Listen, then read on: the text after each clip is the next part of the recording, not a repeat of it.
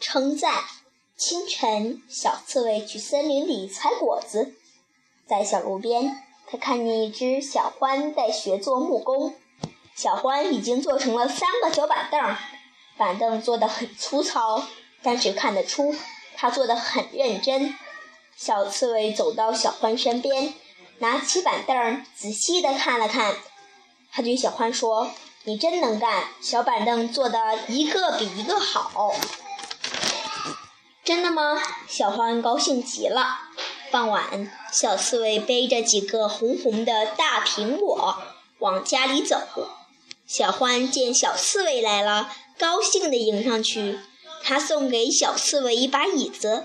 小刺猬不好意思地说：“我怎么能要你的椅子呢？我可没干什么呀。”小刺小獾拉着小刺猬的手说：“在我有点泄气的时候，是你称赞了我。”让我有了自信。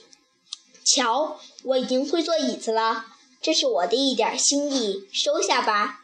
小刺猬连忙从背上取下两个大苹果，对小獾说：“留下吧，这也是我的一点心意。”好，小獾接过苹果，闻了闻，说：“你的苹果香极了，我从来没有见过这么好的苹果。”小刺猬也高兴极了，说：“谢谢你，你的称赞消除了我一天的。”